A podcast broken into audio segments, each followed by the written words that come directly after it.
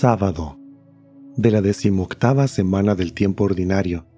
Evangelio según San Mateo, capítulo 17, versículos del 14 al 20.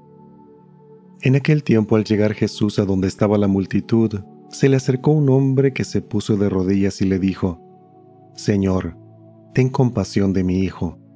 Le dan ataques terribles. Unas veces se cae en la lumbre y otras muchas en el agua. Se lo traje a tus discípulos, pero no han podido curarlo.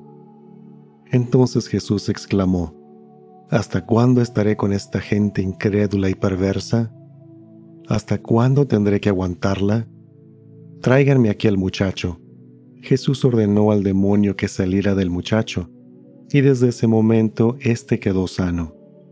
Después de quedarse solos con Jesús, los discípulos le preguntaron, ¿por qué nosotros no pudimos echar fuera a ese demonio?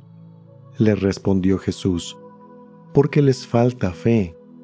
Pues yo les aseguro que si ustedes tuvieran fe, al menos del tamaño de una semilla de mostaza, podrían decirle a ese monte, trasládate de aquí para allá, y el monte se trasladaría.